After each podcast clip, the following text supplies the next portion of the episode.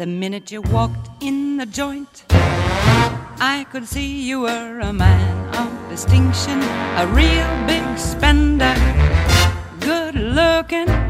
Olá pessoal, sejam bem-vindos ao podcast Cinema em Cena. Este é o nosso papo de redação de número 53. Aqui no papo de redação, você sabe, a gente fala sobre filmes em cartaz, lançamentos recentes nos cinemas. Neste programa temos A Beira Mar, novo filme dirigido e protagonizado pela Angelina Jolie, agora com seu marido Brad Pitt. Temos também No Coração do Mar, né? Podcast marítimo. No... Sailor. No Coração do Mar, que é o novo filme do Ron Howard, com Chris Hemsworth e Cillian Murphy. Temos ainda American Ultra, comédia com Jesse Eisenberg e Kristen Stewart. O Presente, boa surpresa, né? Presente de Natal pra nós. Bom presente. filme dirigido pelo Joe Edgerton, também estrelado por ele e também por Jason Bateman e Rebecca Hall. Temos ainda Victor Frankenstein com Daniel Radcliffe James McAvoy. É, Tudo que aprendemos juntos com Lázaro Ramos e ainda falando sobre cinema nacional, Chateau. Finalmente, Chateau, quem diria? E na sessão spoiler, A Visita de M. Night Shyamalan. Polêmico. Polêmico. Eu, Renato Silveira, aqui acompanhado de Antônio Tinoco. Olá. E Stefania Amaral. Opa. Daqui a pouco se juntam a nós Marcelo Seabra e Isabel Wittmann. Eduardo Garcia, nosso editor de áudio, né, nosso profissional do áudio, ele que faz a edição e a mixagem do nosso podcast. Deixando aqui o nosso abraço, nosso agradecimento a você que é colaborador do Cinema em Cena, você que também é ouvinte do nosso podcast. Muito obrigado, a gente sempre fica contente com a sua audiência fiel toda semana aqui o nosso programa. Nosso programa que hoje tem música de abertura, cortesia de Stefania Amaral. Aê, adoro isso. Qual é a música? Então. Qual é a música? Qual é a música, Stefania? Bom, essa música linda que vocês estão ouvindo aí, super clássica, é da Peggy Lee, chama Big Spender. Oh. E é trilha sonora, assim, tinha que ser uma trilha sonora, né? Eu gostava da música. Ah, qual essa música ser trilha sonora do quê? Bilhete premiado com John Travolta e Lisa Kudrow, de Nora Ephron. Ele tem uma trilha interessante, tava vendo aqui, tem uma música do The Cars ótima, Moving oh, in Stereo. Sim, né? sim. Então até tô querendo aí ver esse filme que eu nunca vi, só sei que a música que eu escolhi está É, eu, eu, gosto da Nora Ephron. Vamos assistir então. Lisa Kudrow é a Phoebe? A Phoebe. Phoebe de Friends. Ah. A própria. Só que esse filme aí, eu acho que eu não vi. É. É Mas é, já é mais ali do, do, final da, da carreira da Nora Ephron, né? Falecida Nora Ephron, né? Infelizmente morreu Sim. nova ainda, né? Depois, de, depois poderia estar tá fazendo filmes. Você, né? Não, ela morreu depois de A Feiticeira, se eu não me engano, foi o último filme dela. Ah, sim. Ah, não, esse filme é depois de Mensagem ah, é, pra o Você, filme, que sim, acho que é premiado, 98 é. Mensagem é. pra Você, que eu gosto muito. Muita gente não gosta pela comparação com o clássico, mas eu gosto muito é. de Mensagem pra Você. É, sim. Sintonia de Amor Sim, também. gosto também. Né? A Feiticeira eu acho interessante também. Hum. Enfim, muito obrigado então pela valeu, escolha valeu pela da música. Ser DJ aqui um pouquinho. Você que quiser indicar canções para o nosso papo de redação, é só você escrever para o e-mail cinema arroba cinemaencena.com.br. Utilize também a hashtag podcastcsc no Twitter para deixar o seu recado para a nossa equipe e também interagir com outros ouvintes do nosso programa.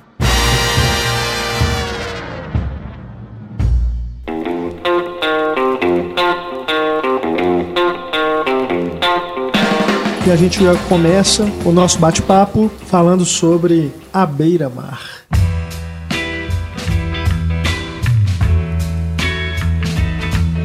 Esse filme, que é o terceiro longa dirigido pela Angelina Jolie, e realmente levou três filmes para ela poder me convencer como diretora.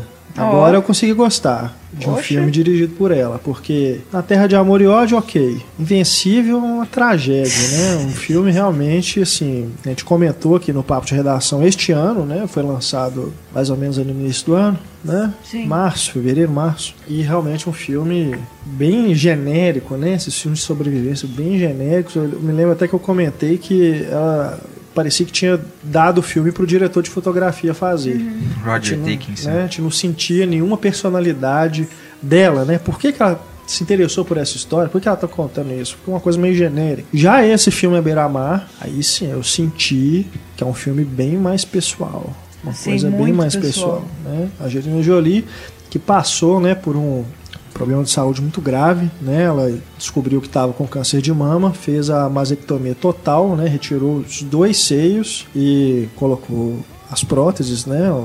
Fez o implante. É, o filme não é sobre isso, tá? Mas reflete um, um, um, momento da vida dela, acredito. Queria até ver algumas entrevistas dela para ver se ela se isso se confirma, mas me pareceu que é algo assim. A história daquele casal, de certa forma, se relaciona com a história dela com o Brad Pitt. Até porque é a lua de mel dela. Não aquela, obviamente, mas ela estava em lua de mel. Porque eles já estão juntos há muito tempo, mas É. eles casaram de fato em 2014. Então ela fez o filme assim em lua de mel na, em Paris. Então tem esse, essa Que é questão. curioso, né? Essa questão biográfica também, né? Parece que é um filme que ela fez onde ela queria estar mesmo. Porque, de novo, falando que é o último que ela vai atuar era Malévola, agora é esse. Ah, tem esse. Ela tá, Tão falando, isso também? Isso tá sendo divulgado, que vai ser o último filme que ela vai atuar. e isso que ela é- vai continuar dirigindo. Eu não acredito muito, não. Isso é Mas até balela. porque ela ainda. Pô, tá ótimo Ah, ainda, cara. de não Deus. precisa disso. Mas, É.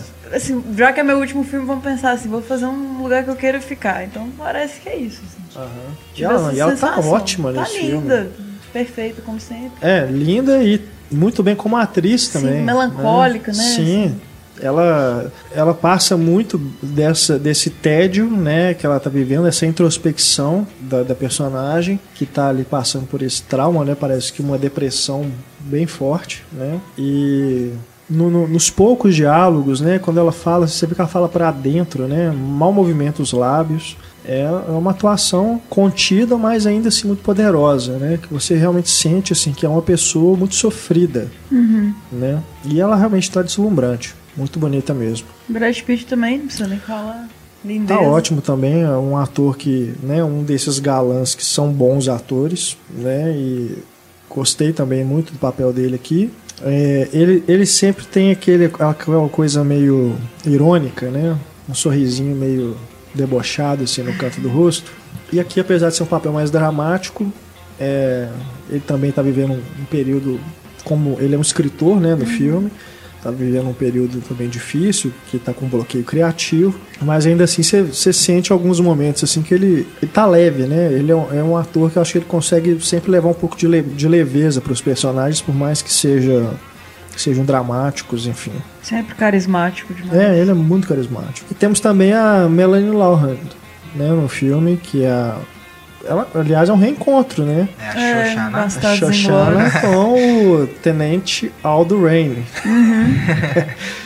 É, e ela, ela também é uma atriz que eu gosto, né? Mas aqui é um papel bem mais coadjuvante, né? A vizinha do, do quarto do hotel em que o Brad Pitt e a Angelina Jolie estão hospedados. É, mas achei o filme assim, de um, um, um peso é, digno dos filmes. é, eu diria assim, eu fi- eu fiz a seguinte é, comparação enquanto eu assistia ao filme.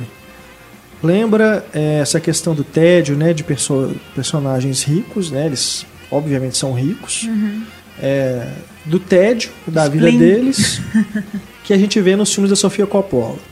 E a Sofia Coppola ela vai em quem? Antonioni, né, que também ficou marcado com esse cinema hum, é, mais parado, né, que algumas pessoas equivocadamente dizem que é um cinema monótono, chato, né, mas que na verdade está sendo feita ali uma reflexão justamente sobre isso, o tédio que permeia a vida dessas pessoas. Relacionamentos mesmo. Sim. Um casal isolado, né? Com É. seus problemas e tudo. Então, acho que o filme ele carrega esse peso, né? Você tem que comprar isso, você tem que entrar, né? né, aceitar esse ritmo mais, mais devagar do filme. É, e tem a- a- aquela questão do buraco na parede também, é muito Voyeur interessante. total, né? Né?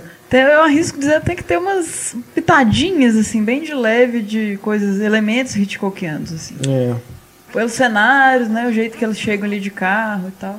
É e um- esse buraco na parede que pra observar o casal que tá do lado, a grama É. do vizinho mais verde, mais É. jovens, né? Mais dispostos. Aquilo ali é uma questão bem interessante que ele coloca, né? Ela coloca, né? A diretora e Também é roteirista. roteirista. Angelina Jolie Pitt. Pitch, é a primeira. Acho que é a primeira vez que primeira ela vez que o crédito tá que o crédito aparece assim, né? Que acho que tem tudo a ver porque os dois produziram o filme juntos, os dois estão no filme, né, como os atores principais. Então, não sei se a partir de agora ela vai começar a assinar assim, mas pra, se foi uma questão para esse filme, faz todo sentido. É, assim, eu gostei do filme, apesar de que ele é bem parado mesmo, tem essa vibe, assim, melancólico, parado, ele demora pra sair do lugar, mas ele é charmoso, assim, interessante. Sim, sim. Eu gosto muito da música de abertura do, do Serge Gainsbourg com a Jane É, Birkin, maravilhosa, é, que, que inicia e bonito. encerra o filme. Sim. Poderia ser até a abertura do podcast, mas ela é muito bad vibe, então não. Vocês escutem aí depois, É. Jane B. Agora, uma coisa curiosa também é que é um filme de época. Sim, dos Né? anos 70. Não, é, ele não dá nenhum indício disso com texto. Né? Você percebe por quê? O figurino, a máquina de escrever, né? ninguém tem celular. Né? Você percebe através desses elementos, mas em nenhum momento é, é escrito na tela. Né? É, cidade tal, na França, ano de tal. Né? A gente vê pelo bigode o naipe dos caras. que é um ano 70, bem 60, né? Bem É. classudo, assim, ainda. Não é aquele ano 70 psicodélico, É. mas bem legal. E um detalhe também é que o logo da Universal no início do filme é o logo antigo, né? Aquele que ainda não é aquele que a Terra vem girando assim, escrito, né? O nome Universal vem lá de trás. É aquele, aquele mais clássico. E é bacana isso, de novo, não é do Novo Baumbach, mas faz um, um encontro de gerações aí entre os casais, né? Sim. Uma, uma olhando pra outra. E acaba que uma se inspira na outra, assim. Tem um momento que a, É. que a, a novinha coloca o coque, assim, você vê que ela quer ser a Jolie. Sabe? Tipo, é, um, é um- o que falta em um tem no outro. É. Maturidade que falta num casal tem no outro. Cumplicidade. Às É. vezes não é só sexo, igual a gente vê, Sim. assim, casal animado, né? Então é bacana pra questionar isso também, assim. Sim, os relacionamentos da gente. Com certeza. Não, eu gostei bastante. Achei. Brangelina. Agora, agora ela me convenceu.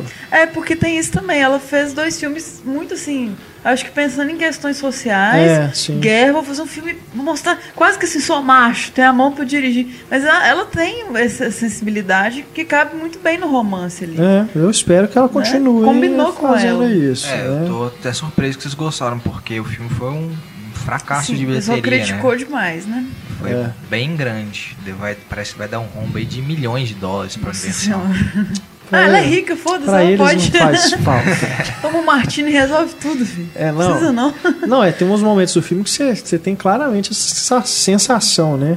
A vida dos ricos, né? É. Eles estão num lugar assim, é tipo, tá, vamos, vamos num restaurante. Aí eles param, aí vem um chofer, tira o carro pra eles, eles sentam lá, aquela coisa, né? É Então, distante. Dramas da Os burguesia. dramas da realidade burguesia. distante. Acho que o povo às vezes não quer ver isso, assim, incomoda. Colocar um filme muito nesse sentido, assim, tipo, de rico e tal. É. Dá, uma, dá uma incomodada. Como se ela tivesse que continuar se preocupando só com coisas sociais e história e tal. Não necessariamente. Não, e eu acho que o, o, o drama dela também, né? O trauma dela, o drama e o trauma é uma questão que é deve ser assim muito dolorosa, né? Para quem vive aquilo, deve ser algo assim realmente terrível, Sim. que vai levar um, pode levar a um estado de depressão daquele, né? Eu acho que a gente vai supondo que pode ser durante o filme, que vai dando uns flashes, né? Mas é só é revelado mesmo mais adiante. E eu não, não, não cheguei a imaginar que fosse aquilo, mas eu fiquei muito sentido assim pela por ela, né? Eu compreendi perfeitamente o, por- o porquê dela estar se sentindo daquele jeito. E fiquei imaginando que, nossa, né, eu ainda não tenho é, um, um tempo de casamento, né? Igual os personagens ali têm, mas eu imagino que é uma situação que pode realmente, né? Causar aquele tipo de distanciamento, né? Entre eles. É um filme eu achei bem pesado. Pesado, assim, mas não no sentido de, de ser cansativo, mas emocionalmente, né? É um filme que me deixou à beira-mar. Parece. é, boa. O título coube bem, né? É, É, parece é. superficial, mas não, não é assim, né? Tem coisas É, eu achei, dele. achei bonito fora, também é aquela, aquela analogia com o pescador, Uhum. né? Que é uma coisa que é recorrente também, né, que ela fica observando, né? O pescador indo e voltando. Achei aquilo também bem é, simples, né? E ainda assim forte, né? Dentro do, do contexto ali do drama dela. É, Achei bem. Não é nenhuma história original que você nunca viu Não, na vida, não. nada que você não tenha percebido, mas tem seu, seu charme. Sim, sem dúvida nenhuma. Agora vamos virar totalmente o disco. Né? Vamos mudar B. totalmente. Totalmente agora. Vamos falar sobre um drug movie. É. Dorgas, mano. American Ultra.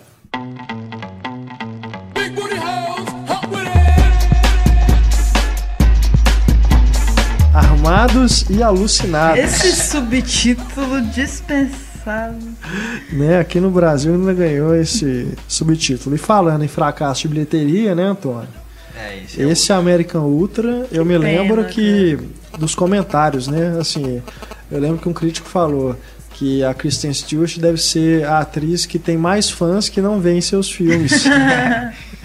Porque realmente nem as fãs do, do, do Crepúsculo, nem as fãs da Kristen Stewart deram público para esse filme American Ultra, que foi realmente um fracasso né, de Fiquei sem bilheteria. entender por quê, assim. Pois é, um filme divertido, né? Bem é, pra cima, assim. É um filme de ação e comédia, né? Romance também. E romance também. tudo.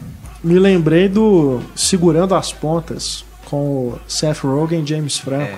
Né, que também tem mistura ação com comédia, né? Tem uma vibe E Scott drogas. Pilgrim também, aqueles quadrinhos, mais no final, né? Mas é. É, eu diria que American Ultra é uma mistura de A Identidade Borne e o Show de Truman com drogas. É, tem a ver com o show de turma também. Mas não vamos entrar em detalhes, né? Não estamos na sessão spoiler, mas tenham em mente esses dois filmes que acho que tem, tem elementos em comum, sim. Eu acho que fica só um. Eu, eu gostei, eu achei divertido, ri, ri bastante. É, acho que tem cenas muito bem elaboradas, né? De, de ação. É, tem um plano sequência ali no, no supermercado Nossa, que é fantástico. formidável. Eu só acho que ele fica um pouco chatinho, né? Já no pleonasmo, um pouco chatinho. Um pouco chatinho. Por causa do esqueminha, né? De diálogo, cena de ação. Diálogo, cena de ação. Diálogo, cena de ação. Fica um pouco sacado, né?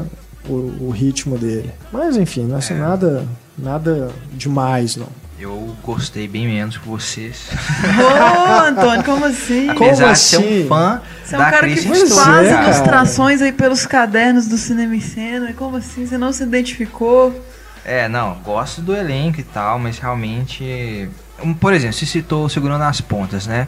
Eu Aham. acho que é um filme que perde muito pro Segurando as Pontas, porque o Segurando as Pontas é um filme sobre maconheiros mesmo, são Sim. drogados mesmo, do Verdade. início ao É. fim. E isso torna os personagens, né, principalmente do James Franco e do Seth Rogen, totalmente imprevisíveis. E esse filme não é exatamente sobre maconheiro. Jesse Eisenberg tem o momento da virada, que é quando ele vira realmente o Jason Bourne. É. E a partir daí o filme não tem nem aí pra droga e É, eu tal. senti falta disso, eu concordo com você. Se acho tra- que ele devia ser mais alucinado e menos armado. É, transforma-se em outra coisa. É, vira o Jason Bourne, a parte das drogas fica mais no início, pronto. É. E aí, é, e aí é triste, porque você já sabe tudo que vai acontecer, ó, fica um personagem imprevisível, ele vai ser o Jason Bourne, então é o que você falou, vai ter diálogo, aí vai ter uma cena de ação onde ele vai inventar uma maneira maluca de matar os inimigos, sabe, com a frigideira lá que desvia a bala, Super legal aquilo. Com aquela frigideira daquela, bicho. Também. Me juro, total. Agora você citou o plano de sequência mesmo, o plano de sequência é falso, né? Falso, sim. A gente percebe. Entendi, os porque é, porque é um plano de sequência falso. Tinha que fazer o negócio inteiro, É. entendeu? E essa questão também de ser um personagem quase invencível me tirou um pouco do filme, porque aquele negócio, né? Não dá pra muito se importar muito ou temer pelas ações, ainda mais com aquela cena inicial que meio que já estabelece algumas coisas, né? Que vai aí, chegar, né? é, vai É, ele rebobina o filme inteiro, né? É, rebobina o Foi filme muito inteiro. legal. A gente tava falando, não sei que- qual que cineasta que fez um Foi trailer o assim. É o De Brian De Palma Palma, e o é. Godard. É, a gente tava falando do Godard, que aí, aí ele rebobinou, achei muito massa aquelas cenas, assim. E umas cores saturadas, eu gostei bastante do filme. Eu achei que perdeu um pouco, carregou muito a mão na, na ação mesmo.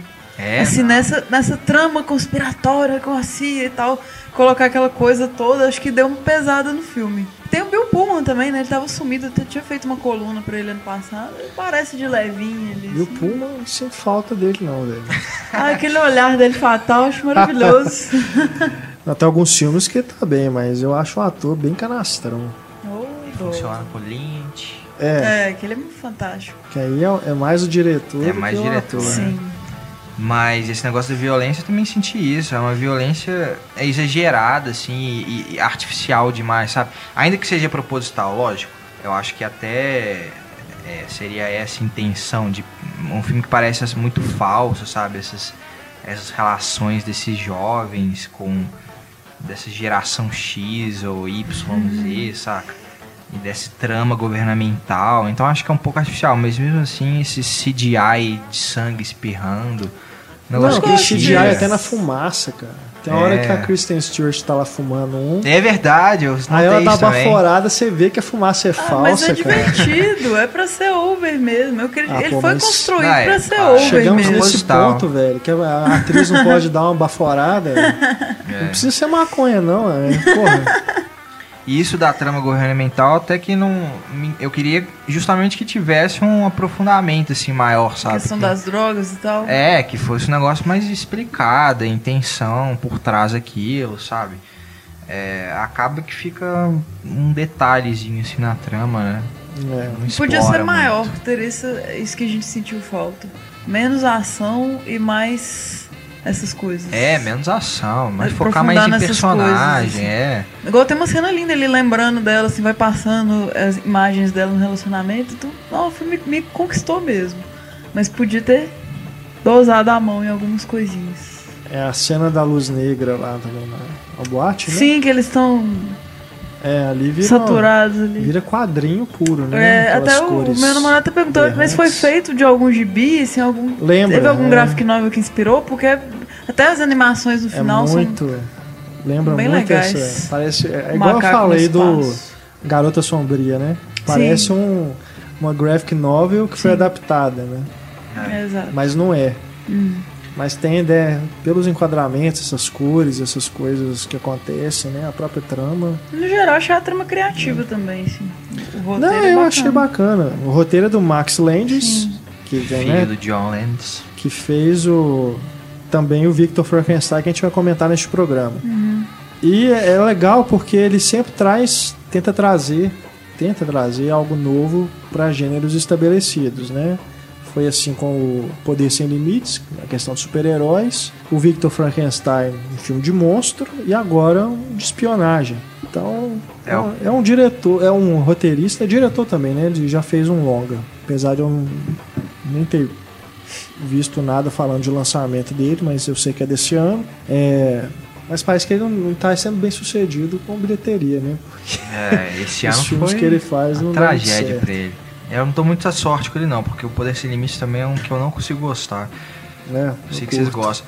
E o diretor é o Nima Nourizadeh, né, de Projeto X, que é um que Isso. não, eu não vi pelo menos. É um filme interessante. É, de, é tipo found footage também, câmera na mão.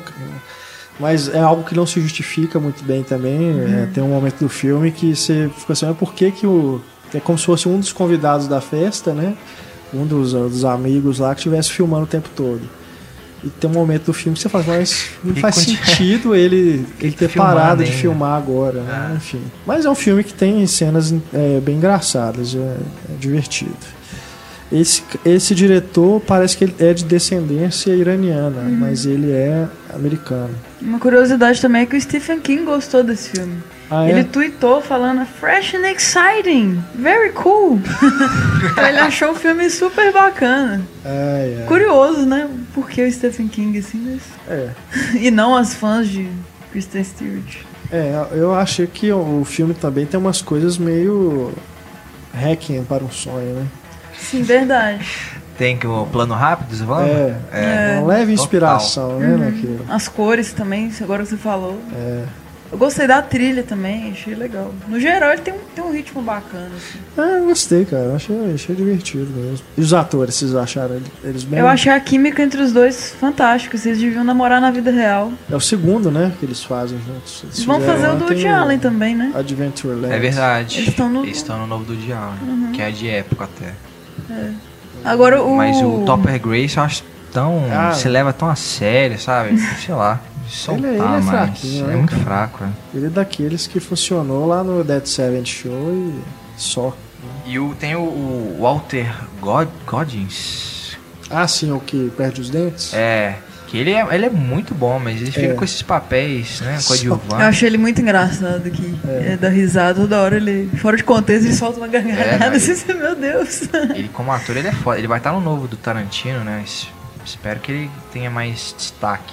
Verdade. É, é um filme que já era para ter sido lançado aqui no Brasil, né? Ele foi adiado. Não sei qual que será a, a, sobrevida dele no circuito, ainda mais agora, né? Chegando no final de ano, vai entrar aí Star Wars, vai arrancar um monte de filme do, de cartaz. Nove, Mas, é, nove salas de Star Wars. É, mas achei, pelo menos dentro do que eu esperava, me correspondeu. Agora, um filme, né, falando aí, demora para estrear, um filme que levou 20 anos para estrear. Nossa! Boyhood brasileiro. e finalmente, né, está em cartaz. Ainda está em cartaz nesse, no momento do, da publicação desse podcast, que é Chateau, o Rei do Brasil. E aí, é chato? Vou falar em francês. Chateau é chateau? est chateau. Cara, assim, não, não achei chato, mas é um filme complicado, é. estranho, no mínimo. Eu senti ali que foi feito algo meio é, às pressas, eu diria. Ué, por mais incrível, tempo... por mais incrível que pareça. Cinema nacional. É aquilo, olha, o o filme ele é narrado do ponto de vista do Assis Chateaubriand, no momento da vida dele que ele está no hospital, ele está não sei se é coma, mas ele está num, num, estado praticamente vegetativo. E aí a, ele vai recapitulando momentos da vida dele através de memórias e memórias em certos momentos desencontradas que se misturam, então você não sabe o que é realidade, o que é devaneio. É, e tem sequências ali, cara, que eu acho que foi assim. Tá, beleza. Ele pode ter. O Guilherme Fontes pode ter usado essa desculpa, né? Do, das alucinações, das lembranças e tudo para tornar a coisa confusa, mas acho que isso não é uma justificativa para o público ficar perdido nas coisas que estão acontecendo. Já em outros momentos fica bem nítido assim o, né, as relações dele com Getúlio Vargas, com a personagem de André Beltrão, ah, com, diva. com as várias outras mulheres, né? É, é, é, o, eu acho uma boa sacada do filme é, o julgamento ele, ele imagina que ele está num julgamento num programa de auditório tipo do Chacrinha.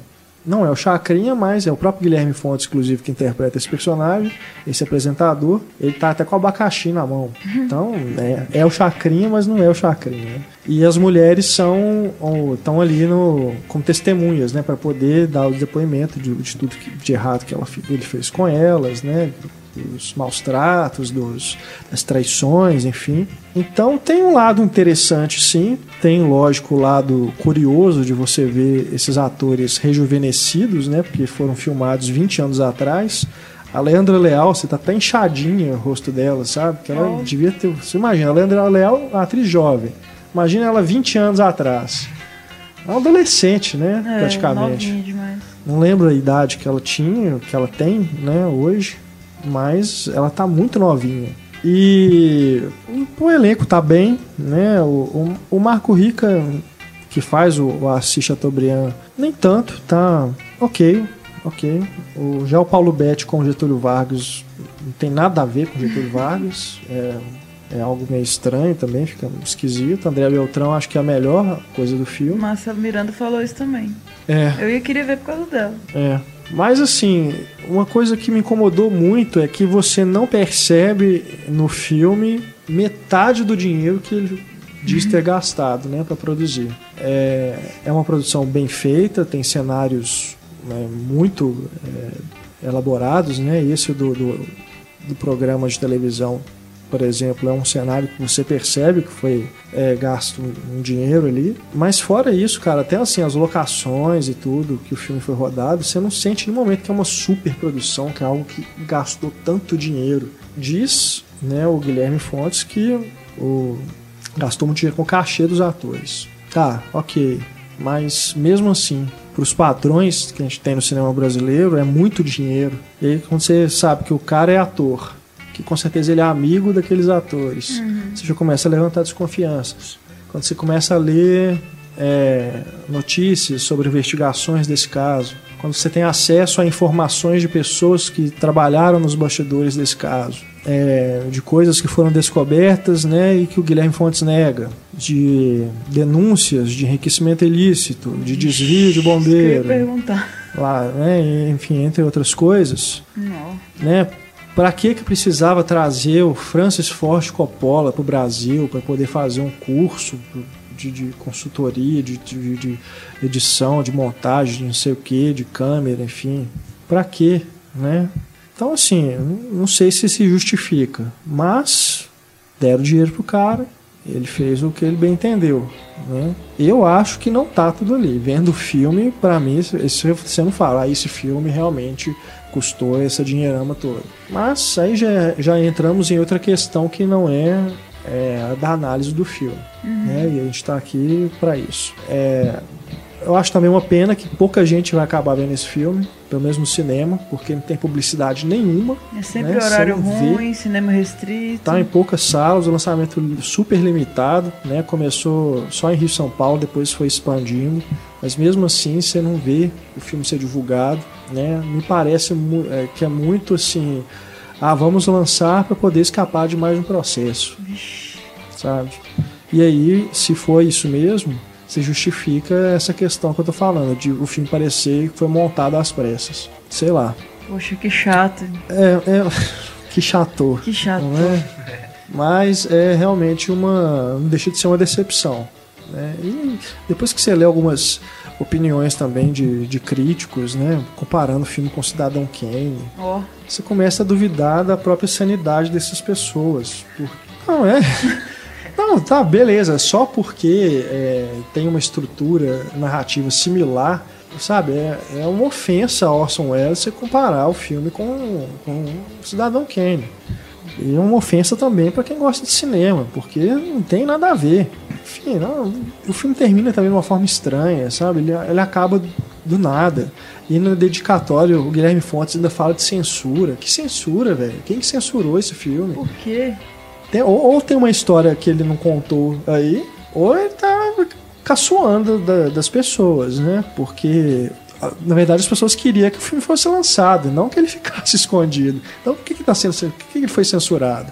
É muito esquisito. Então, acho que é, não deixa de ser, lógico, o acontecimento do ano no cinema brasileiro né? Afinal de contas, finalmente esse filme saiu. Muita gente nem esperava, nem sabia quando que isso ia acontecer, se iria acontecer. E acho que quem tiver aí coragem, que tiver acesso, fizer um filme sobre os bastidores, né, disso acho que pode render um filme bem melhor. Oh. Né, um documentário sobre uh, os problemas e tudo que rondaram a produção de Chateau Rei do Brasil. É uma pena, né? Uma, uma pena mesmo. Mais um livro do Fernando Moraes que é que não rende um bom filme, né? São excelentes livros e que não rendem bons filmes. O outro foi Olga, que é também uma tragédia como filme, né? Mas o livro é maravilhoso. Espero que um dia um outro um outro livro falando de livro aqui, lembrei do Chateau e, e do Olga, dois livros que eu li na, na faculdade e um outro também que eu gostaria muito de ser de fosse transformado em filme um dia, mas por favor, que seja um filme bom, imploro, é O Anjo Pornográfico, sobre Nelson Rodrigues. Uhum. Seria. Daria uma, um. O material é muito bom, daria um filme fantástico nas mãos certas, né? Torcer para que isso aconteça um dia. Legal. Marcelo Seabra. Acaba de chegar aos estúdios do Cinema em Cena. Daqui a tempo o Renato Seabra. que fala isso, dessa vez eu né? ajudei se juntando aqui à nossa mesa para darmos prosseguimento ao nosso podcast, nosso Olá. papo de redação. Tudo bem com você? Tudo ótimo, e vocês? Tudo certinho? Tudo ótimo. Conversa tá tamo, boa aí? Tamo bem, tamo. Como é que tá o pipoqueiro? Pipoqueiro está bombando. Pipoqueiro Estourando. Eu, Prendendo é, muita pipoca. Arrasando. Teve uma alta no preço do óleo aí, mas a gente contornou. não teve problema. Não precisou repassar o público, não. Tá e eu, eu, andei até, curiosamente, você mencionar, eu andei um pouquinho sumido. E acabou que eu tava vendo muito filme e não, não tendo tempo suficiente para escrever. Aí eu resolvi fazer um pacotão. Então, hum. atualmente no ar tem aí um pacotão com acho que uns 8, 9 filmes. Com críticas resumidas, mas pelo menos dá pra pegar todo mundo, não deixar ninguém de fora. Inclusive alguns desses que a gente vai discutir agora. Fez um combo. Bacana. O combo, né? É, ué. Tá tudo Tem lá. Brinde. E tal. Tem brinde nos seus combos. McLanche feliz, né? Sobremesa. Vai vir um bonequinho do Frankenstein. Aqui, antes a gente seguir aí pro. Né, a gente vai falar do Victor Frankenstein com você, o presente também. Eu acabei de falar do Chateau, queria que você falasse sobre tudo que aprendemos juntos. É, tudo que aprendemos juntos é um um filme simplesinho, assim, né? Não, não tem nada demais. É uma história que a gente já conhece bem, é, uma, é um, um tema recorrente, principalmente no cinema americano, apesar de ter pra, em vários, né, em vários países, que é aquela velha história do cara que tá, atua numa determinada área profissional e ele está tendo dificuldades para arrumar emprego, para ganhar dinheiro, e para ele poder se sustentar, ele aceita a sugestão de um colega e vai trabalhar com crianças de uma periferia de São Paulo. Ele é, professor, ele é violinista e ele vai ser professor de violino de uma escola estadual na, onde eles chamam de comunidade, né? Que é uma favela, né? Uma periferia de São Paulo. E, obviamente, ele começa a se afeiçoar aos, aos garotos. Então, é aquela velha história que a gente já conhece. É um filme correto, é um filme que é bem feito, bem realizado. Sérgio Machado, né? Sérgio Machado, Cidade né? Baixa. Cidade Baixa, novamente trabalhando com Lázaro Ramos, também de Cidade Baixa. E, inclusive, o que segura o filme, assim, o que cativa o público é o próprio Lázaro Ramos, né, que é sempre muito bom de serviço, e os meninos, os meninos que eles arrumaram, né, aquela aquela moça, esqueci o nome, preparadora de elenco, do Cidade de Deus, de vários outros filmes. Ela que fez a, a preparação do, do elenco, né? Então, para variar, o elenco tá muito bom. E eu acho que é isso que traz um diferencial. Além do fato de que a gente vê a realidade do brasileiro ali, né? Porque normalmente quando a gente vê o- os filmes nos Estados Unidos, você vê filmes desde Ao Mestre com Carinho, né? Passando pelo Preço do Desafio, passando por Mentes Perigosas, Mr. Holland, Adorável Professor, né? Sim, Tem sim. diversos filmes que fazem essa, essa questão da, da, da relação de professores e alunos e tudo mais. E dessa vez a gente tem uma história situada numa periferia de São Paulo, então é uma coisa que é mais próxima da gente. Tem crime acontecendo, tem tráfico de drogas e de cartão de crédito e de etc. Tem polícia, tem essas coisas todas. Então, o que, que o diretor né, fez foi trazer a questão para nossa realidade. E curiosamente, eu fiquei até surpreso, eu não sabia que Antônio Hermílio de Moraes, né, conhecido como empresário, como engenheiro e tudo mais, ele chegou a escrever três peças de teatro, numa época que ele estava, parece, desiludido com a política, alguma coisa assim. Ele partiu para a literatura, escreveu três peças e essa é uma das três, que foi adaptada agora. Bacana. Isso eu fiquei sabendo só quando acabou o filme e mostrou lá, baseado numa peça de. Então fica aí de curiosidade pro público. É um filme correto, é um filme bacana e que eu acho que a expressão que define ele melhor é bonitinho. Vai sair do, vai sair do filme. É, simpático, bonitinho, fofo. É, o Sérgio Machado, eu gosto muito do Cidade Baixa, agora Quincas Berro d'Água eu não sou muito fã, não. É, o tom é meio estranho, né? Assim. É, acho o filme bacana, tem um elenco fantástico, mas não sei, é um filme meio estranho, né? Tem um ritmo meio estranho. É, esse Não sei. agora é um filme correto. Ele não, Entendi. não inovou em nada, não tomou nenhuma liberdade, não quebrou nenhuma barreira, não fez nada. É simplesmente mantém ali aquela historinha tranquilinha, em ordem cronológica. Parece ali que vai ter um, uma- um desafio, alguma coisa assim só, para poder né, ter uma, uma determinada atenção, alguma coisa assim. E pronto, tudo se resolve e aí tá resolvido. E é isso. Tem no elenco também a Sandra Corvelone, Tem, tem. Fernanda de Freitas Tem. e a Thais Araújo, que é esposa do, do Lázaro, né? E tem uma participação do Criolo, como Sim, sim. chefe da boca Sim. lá, o traficante Mor. Será que ele vai se enveredar para É. atuação agora também? Às vezes é uma, Tinha né? o Sabotagem, né? Infelizmente morreu, mas morreu. que estava começando a carreira de ator. E tem aquele outro Togum também, É, né? sim. Que anda fazendo bastante filme Sim. aí. Fez o Estrada 47, né? Fez Dois Coelhos, fez outros vários filmes aí.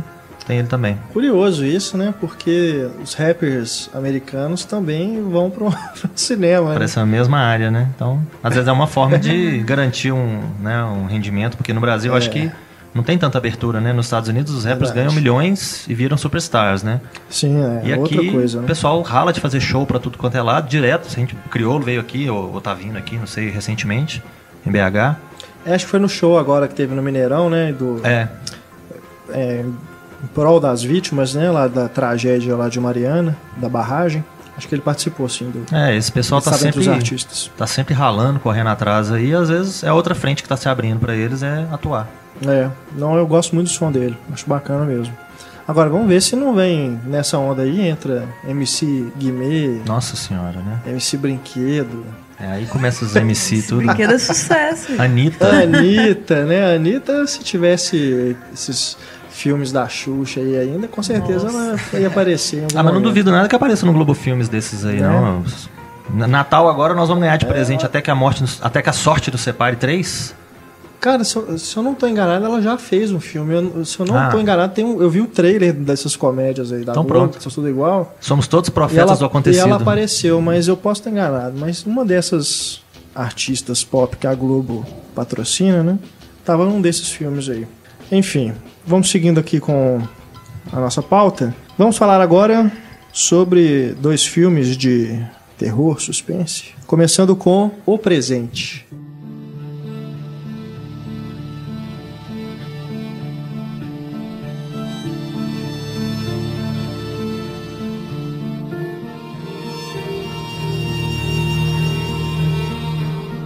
Grande presente. Presente Como diria, de Natal. Diria Stefania Manuel, presente de Natal. Foi. The Gift, né? Estreia do Joe Edgerton. Bela estreia como É, diretor. di- Diretor de longa, né? Ele E já tinha feito alguns curtas. É, e o roteiro também é dele, né? É, e realmente um filme que me surpreendeu, porque quando eu vi, tava lá no calendário de estreias, eu achei que era só mais um desses thrillers que são, né, lançados aí a rodo, né, durante o ano. Toda semana tem um. Eu achei que era só mais um desses, mas realmente o Antônio chamou a nossa atenção, né, que ele estava com um índice de aprovação muito grande, né, entre os críticos lá nos Estados Unidos. E caramba, é realmente um filme muito interessante mesmo. Parece uma roleta russa, né? Porque você tem uma série de filmes estreando mais ou menos no mesmo perfil.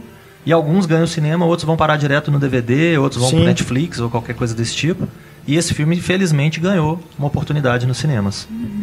Uma bela estreia do Joe Edgerton como diretor. Se eu não me engano, ele já participava né, de, um, de um grupo, acho que australiano, Aham. de realizadores. Então ele já vem participando de.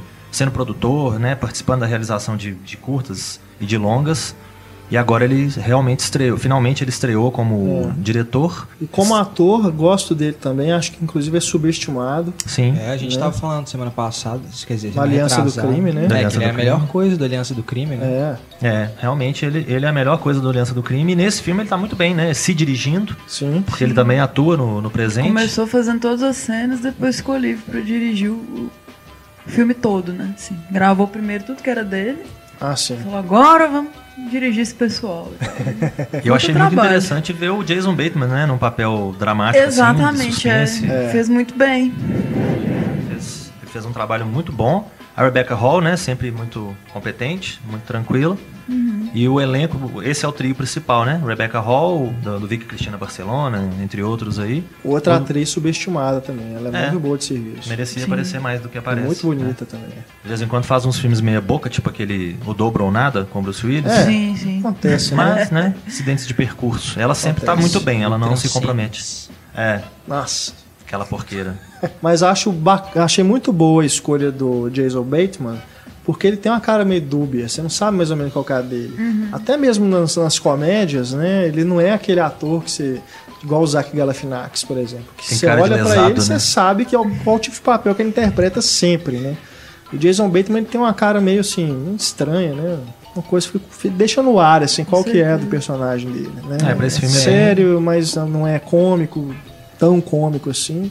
Pro filme isso é bem-vindo, né? É. Porque ele brinca justamente com as nossas percepções, né? Uhum. Em relação a cada personagem, a gente vai e volta a todo momento, à medida que ele vai construindo, revelando inf- as informações, né? E é, É. contado de forma bem clássica. Eu vi muita gente falando de Hitchcock, né? E realmente tem algumas semelhanças, assim, na forma como ele constrói o suspense. É bem seguro, né? Na direção, né? Tem uns momentos assim que parece que dá um hiato, dá uma. começa a mostrar a casa, né? É. Aí mostra um móvel ou alguma coisa assim.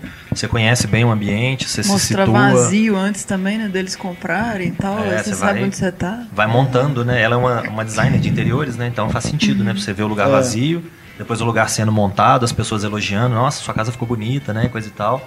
E aí você vai conhecendo aquele ambiente que acaba sendo um ambiente claustrofóbico para ela, né? Porque ela Sim. fica em casa enquanto o marido tá trabalhando e a coisa vai se construindo. Realmente o resultado me surpreendeu. E de novo, tipo no Knock Knock, que é tudo transparente, assim, né? Dá outro suspense. Tipo, pode aparecer É de qualquer verdade, momento. a casa assim. até lembra um bocado. Parece né, o ambiente do, do de entrar. Bata- de E é um conceito bem estranho, né? Você tá dentro da sua casa, trabalhando, Morrendo vendo televisão, fazendo qualquer coisa. Chega uma visita, você dá de cara com ela. Não tem nem como fingir que não tem ninguém em casa, né? Não vou atender a É campainha. verdade, eu, eu não gostaria de morar numa Nossa. casa assim, não. É meio Big Por Brother, maior né? que seja, né, essa, essa falta de privacidade é meio estranho. Além né? do fato de que uma pedrada resolve, né? Quer assaltar a casa, você Sim. tá com a pedra, vai lá, Acabou. né? Acabou. E eu gostei muito também das camadas que ele vai acrescentando aos personagens. Sim. né? É, tem um passado ali que a gente não sabe muito bem qual que é, mas, por exemplo, a personagem da Rebecca Hall tem um momento lá que ela. A gente vê que ela tem uns comprimidos escondidos né, na gaveta. Isso ali, no desenrolar da história, isso vai ganhando um significado até pro desenvolvimento é, da psique dela, né? E o, e o roteiro respeita a inteligência do público, porque ele não fica esfregando nada na Não sua fica. cara, não fica tendo diálogos expositivos, não fica. Olha, o que, que aconteceu foi o seguinte, vamos te situar. Não, é, muito né? mais visual mesmo. As assim. coisas vão, vão fluindo e você vai entendendo, vai fazendo sentido até chegar no final e você fala, opa, entendi tudo, tudo Até certo. aquele próprio- lance, o- se fosse representar o filme naqueles posters minimalistas, seria aquele lacinho de presente, né? E quando você vê, você já fica, "Ixi, tem alguma treta aí, né? É. É, isso é legal, porque é, é uma coisa que, assim, é, é típica do cinema, né? Esses ícones. Um né? objeto, chave, né? O cara, ele sempre coloca um, um presentinho, um, né, embaladinho com a mesma fita, né? Coloca aquele smile face nos Um bilhetes. cartãozinho com envelope vermelho. né? Coisa de, de serial killer, Exato. né? então é, é legal que ele faz isso, mas ao mesmo tempo não torna isso tudo caricato, né? Não torna a coisa irreal. É, até porque o, o, o ponto principal do filme, né, que é a relação do Jason Bateman com o Joe Edgerton, esse passado deles que a gente não sabe, né, eles eram estudaram na mesma escola, é, e ficou alguma coisa ali, né? Quando eles se reencontram, a gente percebe que tem alguma coisa mal resolvida ali. E o filme vai não, não, não vai esfregar isso também na nossa cara. A coisa vai sendo revelada aos poucos, né? E é, eu, eu me surpreendi, eu, eu fiquei, fiquei boquiaberto com as coisas. Algumas coisas você- você até suspeita, assim, É. mas outras não, outras não tem outras condições não. de você saber. É o tipo do filme que o M. Night Shyamalan gostaria de fazer, né? Sim, sim. Quem não gostaria de fazer? E que deu de Puta 10 filme. nele, né? Pelo, pelo menos nos últimos 10 anos aí, sei lá quantos anos. Há controvérsia. Aí vocês vão brigar agora. Não está na hora Mas ainda, que- Marcelo. Não, mas que é melhor que alguns dos filmes dele, com certeza, eu concordo. Alguns Mas muitos. isso não quer dizer que os filmes do Shyamalan sejam ruins. É. Eu daqui a sei pouco que há a gente- controvérsias Daqui a pouco a também. gente conversa. Mas depois a gente conversa. Mas tomara que ele continue Aguardem dirigindo, assim, né? Esqueci o nome dele. É, foi um belo, Edgerton. um belo Isso, começo do. Joe Edgerton, Que ele né? continue dirigindo Como e atuando, porque muito bom. Verdade, não Tira o é? chapéu, cara. A gente tem, por Foda. exemplo, o Ben Affleck, né? Que se mostra um bom diretor e um ator mais ou menos. E aí você tem o Joe Edgerton, que é um bom ator As e agora um bom coisas. diretor. Então, o cara mais completo, né? A diferença é que o Ben Affleck tem banca em Hollywood, né? É, Ben Affleck é o Batman, né? E o Demolidor, Pois é, né? né? Como lidar? ai, ai. Vamos torcer, né? Para que mais filmes sejam feitos pelo Joe Edgerton, o tio Owen, de Tio Star Owen. Wars, Exato. né? Pouca gente se lembra Gatsby disso. também. Mais conhecido como Carvãozinho, né? Ele era o esposo da Carrie. Mulligan no Grande Gatsby. Exato. Coisa- É, o sim, Tom, sim. Tom Fez é, aquele Kink Boots também. Muito legal. É, fez os de deuses e 2005. re- reis, Guerreiro. deuses e rei- reis lá. Guerreiro é muito Hardy, bom, velho. É, Guerreiro foi o filme que chamou bastante atenção pra ele, né? É. Reino Animal, que é o filme que eu descobri, o Joe Edgerton. E tem aquele A Última Cartada, que tem inclusive o Jason Bateman também no elenco, Ah, sim. que faz uma ponta. É, bacana demais, né? Eu acho que o filme ele estreou até um circuito bem modesto aqui no Brasil. Não sei nem se tem- continua em cartaz neste momento que você está escutando o programa, mas não deixe de ver aí depois em home video assim que estiver disponível. Outro suspense, outro agora mais pro lado do terror mesmo, né? Que vamos comentar agora é Victor Frankenstein.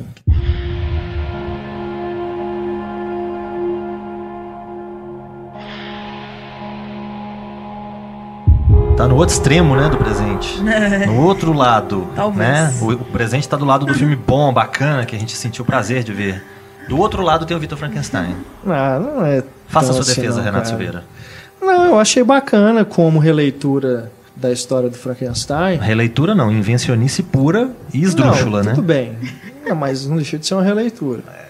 No filme, no- no- nos créditos, não tá falando que é baseado em nada, né? Pega a história, a base da história e trabalha mais em cima dessa origem, né, do, do, do cientista, né? Victor Franken- Frankenstein Begins. É. É. Pra mim deu na mesma do Drácula, o Untold lá, a história nunca contada. Nunca foi contada é porque não existia. quanto? Nunca foi contada porque não existia. Alguém criou aquela bobagem toda, botou o negócio lá, né? Essa história de Igor, por exemplo, de ter um ajudante. Isso surgiu na década de 30, né, provavelmente, com o cinema de terror da, da Universal, dos filmes de monstro, que precisava de ter um- uma figura pra gente se identificar, ou pra gente acompanhar, ou qualquer coisa assim.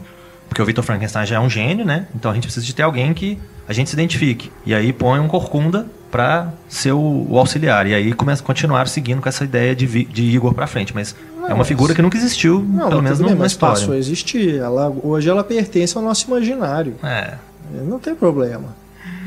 É, eu não sei. Eu, eu, eu não tenho nada contra quebrar o cânone, né? E contra qualquer coisa assim. Eu não tenho nada contra quando é adaptação de quadrinho, por exemplo, que às vezes muda a fonte, qualquer coisa assim. Eu não tenho nada contra, não. Eu tô disposto a ver e vamos ver o que que deu. Tanto que eu fui feliz e satisfeito ver Vitor Frankenstein no cinema. Mas eu não gostei nem um Essa é pouco. triste. Nossa!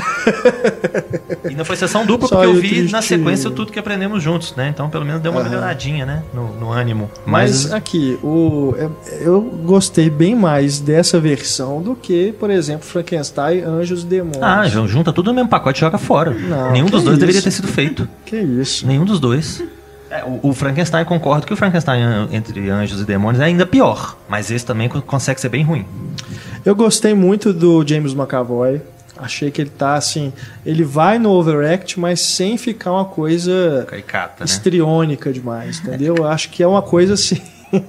é uma coisa de, de, um, de um overact de uma pessoa que é louca mesmo. O cara fica insano, ele vai em níveis de loucura que é aquilo ali que a gente tá vendo. O cara ele tá obcecado por, por aquela invenção, né? É, eu acho que os dois principais, tanto o Daniel Radcliffe quanto o, o James McAvoy, nenhum dos dois compromete. Os dois fazem É, o que o eles têm que Daniel fazer. Radcliffe nesse filme, acho que é o primeiro que ele fez que eu não vi o Harry Potter nele. É. Acho que é o melhor papel que ele conseguiu fazer Talvez pela agora. caracterização física, pelo, pelo figurino e etc. Não, é, né? no começo tá, beleza, ele tá deformado ali, mas depois, né, que ele Mas daí você já aceita ele, né? Conserta. Como aquela criatura tá, que. já tá o rosto dele normal. Agora, o que que você me diria, por exemplo, do Andrew Scott, que faz o detetive? Não, é. Nossa senhora. Não. O cara, se ele tava ruim no espectro, imagina É, isso. eu acho Nossa. que a pior parte do filme é essa a, a investigação policial. Essa subtrama aí do, É. do cara católico que vê Deus em tudo, etc. Não é nada contra a fé das pessoas, mas não precisava daquela forçação de barra ali e daquele cara ficar com aquela cara de psicótico, né, o tempo todo. Pelo amor de Deus. O doido da história é o Victor Frankenstein, não precisava ter mais um, não, hein? É verdade. Aquilo foi muito ruim. E, e- e tudo que acontece, principalmente assim, do meio pro final do filme, vai só descendo o barranco. Só descendo. Até cair bem no precipício lá embaixo. Vai encontrar com a Samara, no fundo do poço. Porque, nossa senhora. Marcelo tá nervoso. Ah, filme Que ruim dos isso, cara? infernos. Não, não, não, não achei tão ruim assim, não. É... As próprias soluções que ele consegue dentro do filme, poxa, tem coisa ali que, que é louca. Ah, o cara vive numa, numa casa enorme que tá toda tampada e tal. Do nada aparece gente dentro da casa dele. Mas peraí, ui. É bom que coloca na sua lista de piores, Marcelo. Certamente. Vai engrossar Mas como ela. assim? De repente aparece gente. A hora que eles querem entrar dentro da casa. Bom, eu não vou, Ah, tá. não vou discorrer a respeito, porque, né, para não entregar demais, mas tem umas coisas ali que são muito chutadas. Mas Nossa. eles, te- eles usam um negócio pra quebrar a porta lá, mano. Você tá falando dessa cena? do- que a polícia chega? É, o cara simplesmente Gestos brota, né? aqui. Enfim. É, não, não, realmente eu não achei tão trágico assim, não. Achei que foi até competente nessa nova versão. Charles Xavier encontra Harry Potter. que encontra o Mycroft Holmes, né? Esse filme é do Paul McGuigan, que fez o. Aquele horroroso Numbers, do- Lu- number, Não, Lucky, é, Numbers, Living. Living, é. Checkmate. no Checkmate. Esse é bacana. Esse eu gostei bastante É. quando eu assisti. Eu não gostei daquele outro do parque lá, com o Josh Hartnett também. Que tem duas mulheres, ele se envolve com uma, depois ele se envolve com a sim. outra. Ah, esse eu acho legal também. Eu não esqueci o nome desse filme. É, tem um nome meio genérico. É com a né? Rose Byrne, com É, mas é um, Josh é um, é um romance meio suspense, né? Mas tem um, tem Ah. um toque Hitchcockiano. É, na também. época chegaram a falar de Hitchcock, eu É. falei, meu Deus, revirou no É no inspirado. túmulo. É. Não, nem chega perto. Tem um quê, assim, de um corpo que cai, né? Uma coisa, sei lá. Tem algo, é. Mas é de obsessão, né? Uma loira. É, Diane. Kruger, né? A Helena de Diana Troia. Kruger e a Rose Byrne. É. Não, é, esse cara ele é meio. Um diretor, de Diretor plantão ali, padrão, né? mercenário, é. Mas é, é, cara, pra essas coisas, esses caça-níqueis que eles vivem fazendo aí com personagens icônicos, até que Eu achei que ficou acima da média. Nem. Porque a maioria é ruim, né? A Nossa. maioria desses filmes aí que tentam reinventar as coisas. É, pra mim esse é mais um. Então, pra mim, até que passou bacana. Se bobear, teve melhores. E agora a gente faz contato com Isabel Wittmann. Ei, Isabel, tudo bem? Tudo bem. Isabel que fala conosco diretamente de Manaus, ela que escreve no blog Estante da Sala e também é autora da coluna Vestindo o Filme no Cinema em Cena. Isabel, aproveitando sua presença aqui no podcast, a gente começa falando sobre No Coração do Mar.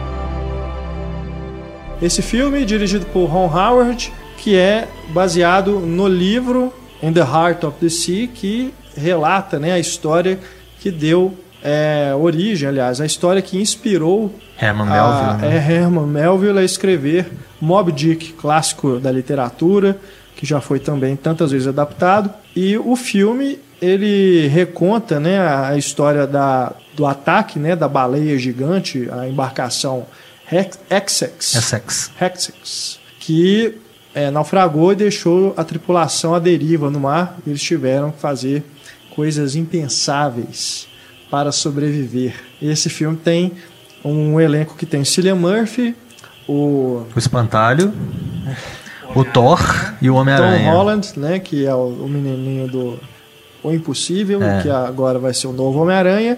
E temos também Thor, o deus do trovão, encarnado em Chris Hemsworth. Que poderia ter resolvido tudo facilmente só apelando a Odin, né?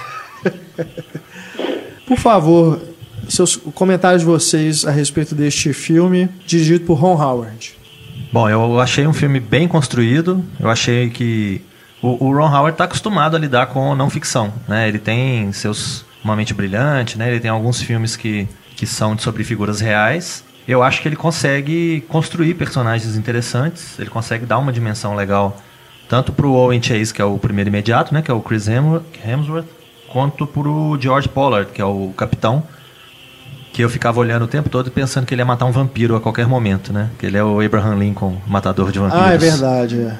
Além dele ser o Liam Neeson mais novo no Kinsey, né? Porque ele é a cara do Liam Neeson, né? Ele é Sério que você ficou olhando pra ele lembrando desse filme do horroroso? Abraham Lincoln, matador de vampiros, Meu pra você ter uma Deus. ideia. Mas de qualquer forma, isso não comprometeu a experiência, não. Eu acho que foram dois personagens bem construídos. Alguns membros da, da tripulação também são interessantes. O próprio Cillian Murphy, né? Mr. Joy. Eu achei ele bem, bem bacana também. Não tem assim muito o que fazer, mas é uma figura É, interessante. Quase um coadjuvante luxo. ali, É, né? né? Gastaram uma graninha pra botar ele ali. O, o Tom Holland, né? Ele tem uma participaçãozinha razoavelmente pequena. O outro menino que, que é mais novinho também, que é o primo do, do capitão, que se eu não me engano é o Frank Delane, que é o filho do Stephen Delane, também tem uma, uma atuação bacana. Então, de uma forma geral, é um elenco bacana, um elenco legal. O Brandon Gleeson, né?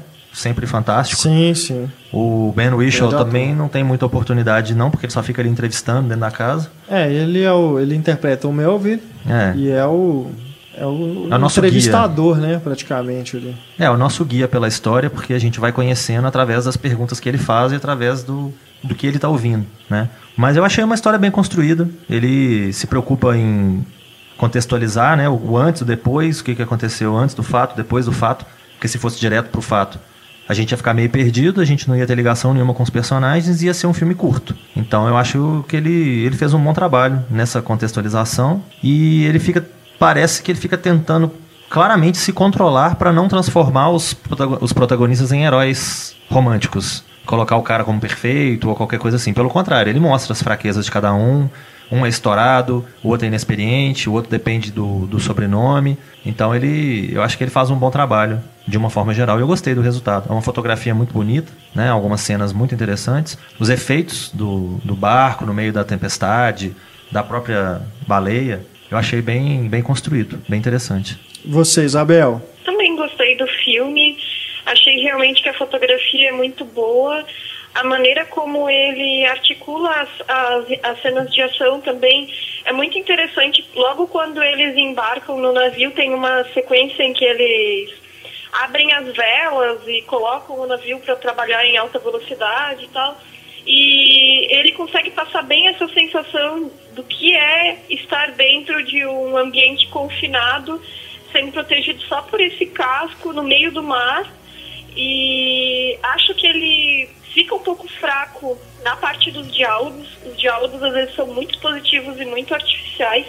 Os personagens às vezes tentam é, passar um, uma, uma coisa assim muito contemporânea no filme de época que não casa. Então, por exemplo, o personagem do do, é, do Chris Hemsworth, né, do o Owen Chase, ele fala assim, ah, nós somos apenas poeira. Às vezes ele mostra um, um certo, uma certa consciência ecológica que não casa com o que é, é, acontece no resto do filme, como se tivesse, estivesse querendo assim mostrar um lado mais vulnerável dele em relação à natureza que que está ao redor deles, mas enquanto isso a vida dele inteira foi pautada em caçar as baleias, né?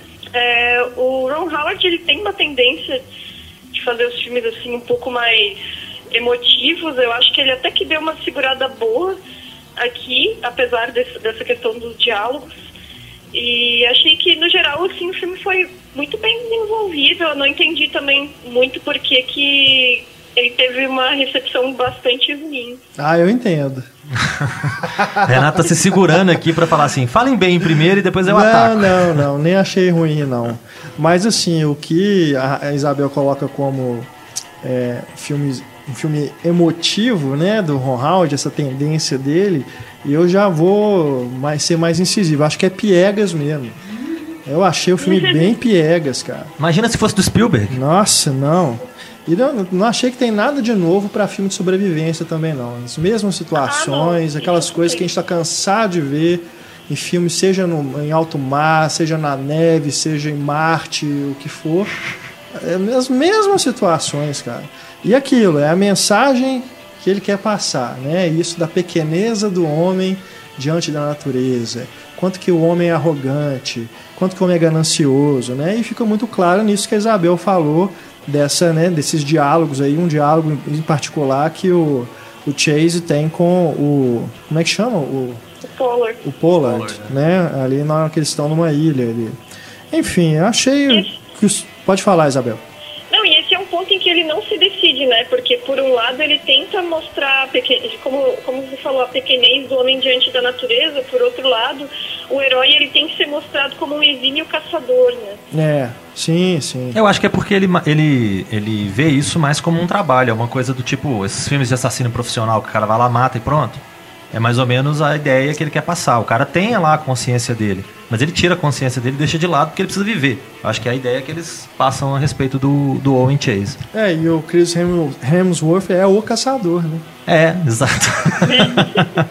da Branca de Neve. Mas aqui, eu gostei muito do CGI também, dos efeitos especiais, É, né? É, acho que as assim, as cenas de ação é, é, o que eu achei mais, mais curioso é que parece que ele filmou com aquelas câmeras GoPro. Então, A, uni- a última coisa que eu esperava, por exemplo, de ver era a baleia com um pau de selfie, assim, né? a câmera na a cara dela enquanto ela fugia. Isso eu acho estranho, cara, porque eu fiquei sem entender de quem que era, no final das contas, o ponto de vista da história que está sendo contada. Porque, assim, o menininho, que é o personagem do... O Tom, Tom Holland, Holland. é o Brandon Gleeson, né? Aham. Durante boa parte do, do filme eu fiquei sem entender... Onde que se- tá o menino, né? É, quem Como que ele que teve é? acesso a essa informação, né? Quem é ele? Ah, mas aí a gente Eu tem que até pensar. pensei assim, será que eu me enganei? Será que ele é o Chris Hemsworth? Alguma coisa assim? Será que eu perdi alguma coisa? Mas não. E ele fica apagado mesmo. Acho isso Sim. estranho, porque ele tá narrando a história, então de quem que é esse ponto de vista? É- é- será que então é do Melville que tá imaginando aquilo tudo? Não sei. Pra É, mim não eu- ficou muito claro, entendeu?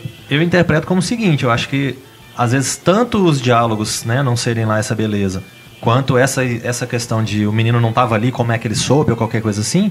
Primeiro que o, o Brendan Gleeson tá fazendo o papel ali de um, um velho marinheiro amargurado que tá mais do que nunca dependendo de bebida e tudo mais, então ele não é um cara que não é, não tem uma memória muito confiável, né? E às vezes por, pelo fato dele estar tá recebendo por isso, as, os pedaços ali que ele não sabe completar, os buracos da história no ponto de vista dele, ele completou do jeito que ele achou que devia. Porque se eu sei o começo, se eu sei o fim, eu crio um meio.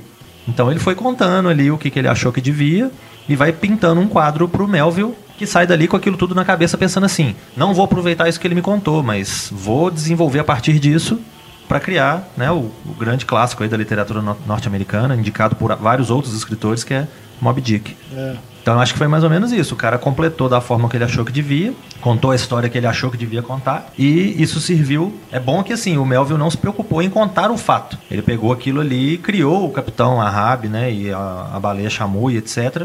Baleia. Não, Shamu não, Moby Dick, né? Sim. É, Moby Dick. Ops. Mas eu achei que foi interessante isso, né? E a gente ter essa, essa questão dele estar tá contando a história e de tudo mais, eu achei bem legal. Agora, a, acaba sendo também um atrativo né, do filme a transfiguração pelo que os atores passam, né? Quando eles estão lá à deriva, que eles ficam muito magros, é, né? Isso Esqueléticos. Foi extremamente né? comentado, principalmente com relação ao Chris é, Hemsworth, né? Tinha aquelas fotos, né, dele comparando. Mas eu achei engraçada essa foto, que ainda magro ele tá com um peitoral gigante. Né? É. Mas sabe que durante o filme eu fiquei reparando, conforme eles foram emagrecendo, né? E, e sempre tem essa coisa de atores que passam por grandes transformações físicas. E Chris Hemsworth não pode perder tanto peso por causa dos papéis que ele faz vinculados justamente à forma física dele, né? É. Então fica muito claro assistindo os truques que eles usam para os atores parecerem mais magros. É muita maquiagem, é muito ombro projetado para frente para aparecer mais os ossinhos aqui da clavícula. é, ele não perdeu tanto peso assim para fazer o papel. É, e no filme mesmo é, mostra mais o rosto, né?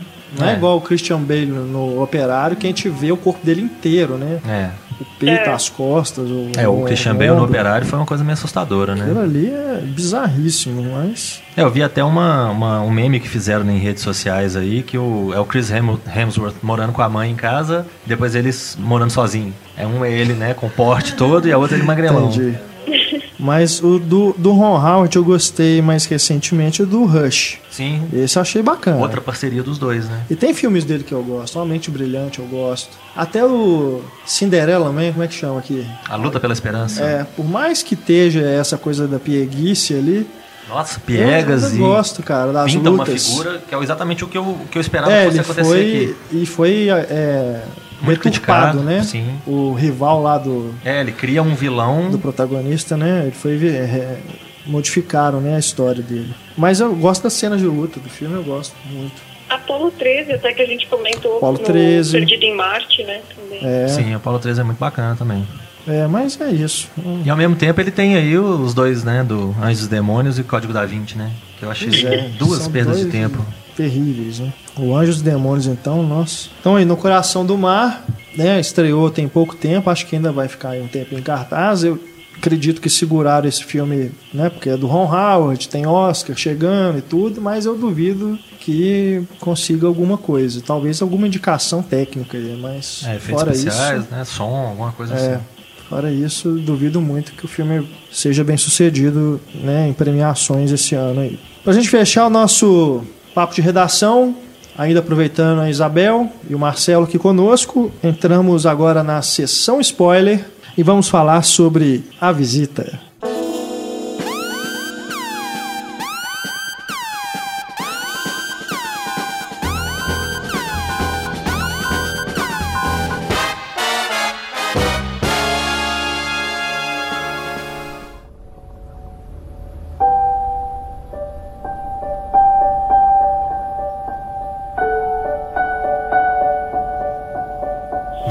Vamos, vamos falar. Eu estou agora entrando no modo no modo Team Shyamalan. Uau. Tô brincando, né? Vocês que escutam o nosso programa há mais tempo sabem que eu sou um defensor do M. Night Shyamalan. Chamalete.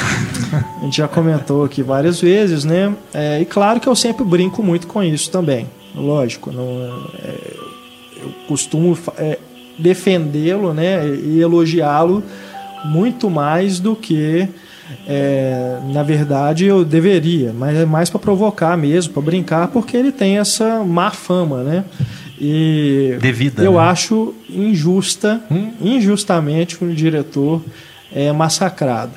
Mas claro que desses filmes, né, que foram apedrejados pela crítica aí, eu reconheço é, erros, eu reconheço falhas, reconheço problemas, mas é, reconheço também que tem coisas muito boas ali e são filmes que acabam, pelo menos para mim, sendo melhores do que muitos filmes realmente ruins e que a gente não aproveita nada. Mas enfim, isso é assunto para o programa Grandes Diretores M. Night Shyamalan.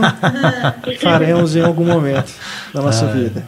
Diretores megalomaníacos seria mais legal. Hoje falaremos sobre A Visita, esse filme que marca para muitas pessoas o retorno de M. Night Shyamalan à boa forma, né? Um filme que tem recebido boas críticas, diferente de todos que ele fez desde A Dama na Água, né? Todos ali só recebendo críticas na maioria delas negativas, né? E esse realmente conseguiu recuperar, além da base de fãs do Shyamalan, né, na qual me incluo, conseguiu ele colocar, ele atrair elogio. É, ele tá tão em boa forma quanto eu, em forma de kibe, né? Porque eu te falar. Forma de kibe. assim, Marcelo? Essa barriguinha de chopp. De kibe, entendi. Ele tá em muito boa forma, é, só não sei qual forma seria essa, né? Agora, um, um crítico que eu, eu não vou lembrar o nome dele, mas ele falou que não só é um retorno pro Shyamalan, mas também um, uma nova vida pro, pro subgênero conhecido como found footage. Sim, Porque sim, sim. realmente é uma, uma forma muito inteligente que, que ele usou, né? Uma, É. uma, uma maneira que eu, pelo menos, não, não conhecia assim, em outros filmes, né? Porque geralmente a gente tem um found footage onde as pessoas filmam, mas às vezes esquecem que estão filmando, ou esquecem da presença da câmera ali, né? Filmam apenas pelo ato de filmar. E aqui tem um objetivo muito claro, né? A menininha tá fazendo um documentário, então É, tem muito picareta, né, que faz filme found footage porque não sabe enquadrar, não sabe filmar direito, sabe construir um bom plano, aí põe a câmera tremida para justificar, né? Ah, filme feito em found footage, já os personagens estão filmando, eu não sei filmar, eles também não sabem, né? E esse faz o oposto, né? Esse você tem um diretor com total domínio da câmera, que sabe exatamente o que, que tá fazendo, filmando por uma menina de 15 anos, que tá É. fazendo um documentário dentro de casa. Então a menina consegue uns enquadramentos que muito profissional e não ia conseguir, É. né? Uma menina novinha. É metalinguístico, né? Porque Total. ele, ao mesmo tempo está comentando o papel do diretor. Ela, inclusive, explica algumas coisas que ela está fazendo, né? Enquanto está filmando. Então, ele coloca ela nesse papel de explicar o que ele está tentando fazer enquanto diretor com o filme. É, ela, o- ela se preocupa com composição, mise-en-scène, né? Isso é genial de... É, até quando a câmera cai no chão, a câmera se preocupa sozinha, né? Inclusive. É, o, o nosso outro Marcelo, o Marcelo Miranda, né, ele esteve aqui conosco na semana passada e a gente estava comentando em off sobre esse filme e ele falou algo que é isso mesmo. Esse filme é um pós-found footage. Né? Tem o found footage e tem o pós-found footage e esse talvez seja o que vem depois ainda. Né? Porque ele está comentando sobre o estilo, está comentando sobre é, cinema, né? como a Isabel falou, é um filme totalmente metalinguístico e satírico. Porque você percebe que tem eh, alguns momentos, igual uma cena que ela vai entrevistar o irmão, né? A menina vai entrevistar o irmão, ela coloca ele num, num, num cenário, parece que é num celeiro, não sei. E o menino vira para ela e fala: Oh, mise-en-scène. Isso é satírico, né? Total satírico, assim. Tem aquela questão da trilha sonora irônica também, né? De momentos X com uma trilha sonora Y, nada a ver, que vai comentar É. de forma oposta. Isso ficou bem legal também. É, e de Oscar, né? Aquela, Sim. é, documentários que ganham Oscar ou não. e é engraçado porque ela tá tentando fazer um filme que é esse, esse- tem muito a ver com esse negócio de trilha sonora, né? Ela quer fazer um documentário sobre a relação da mãe com os pais, né? E o tempo que eles ficaram separados. E ao mesmo tempo, o filme do. O outro filme que tá acontecendo, que a gente tá vendo, e tá meio que impedindo ela de fazer isso, que é o terror. né, dessa situação toda que está se inserindo cada vez mais no filme que ela quer fazer. É. Então acho que é um comentário muito também sobre o que sai do controle na mão de um diretor, sabe? As coisas que você não consegue prever durante as filmagens. Você tem tudo no Sim. papel, mas na hora de filmar, tudo vai saindo do controle, se transforma em outra coisa, né? E nas pequenas, nos pequenos momentos que a gente vê o filme que ela tá fazendo, né, esse documentário sobre a mãe e tudo, você vê que as imagens são bonitas, bem feitas, bem É, quadradas. Das né? mãos, né? É. Que ela filma a mão em cima da mão da avó e um, meio que uma luz de pôr do sol, né? É. Ela tem uma preocupação com a imagem, mas aí é o, é o terror que se impõe, é o terror de do fundo, da, da parte de baixo da casa com a, aquela avó perseguindo. É esse terror que se impõe, né? É. Ela até fala de tensão visual, né? Que ela quer o, ela quer planos que dizem sobre algo que está do lado de fora, né? Aham. E isso, isso é a criação do suspense pura, né? Que o, o diretor domina tão bem. A gente fica com medo daquilo que a gente não vê, né? O que, que tá dentro do galpão, o que, que tá atrás da porta, é, o que, que tá debaixo da casa, esse, esse tipo de coisa que cria essa tensão visual. E tem também uma outra cena que eu achei formidável, que é a hora que ele, o menino vai entrevistar a irmã. E aí ela começa a ficar emotiva e ele fala com ela, tá vendo como que é bom? Agora você tá sabendo como é que a gente se sente, né? Tem aquele close lado." perturbador, assim, nela, né? É, ele Começando vai dando chorar, zoom, né? E assim, ela é. fala assim: você tá, você tá dando zoom no meu rosto? É muito foda. Não, e discussão sobre ética cinematográfica, É, ué. né? Discussão do, do que, que pode filmar ou não com a presença ou não dos diretores, né? Tratar seu objeto lá. É, é uma discussão muito interessante. É, eu queria ter bebido a mesma coisa que vocês beberam pra assistir esse filme. Marcela, tenho certeza que você dormiu. esse você está hater. Aliás, vocês viram no- na cena pós-créditos, né? O boné do menino. Haters love me. Genial, velho.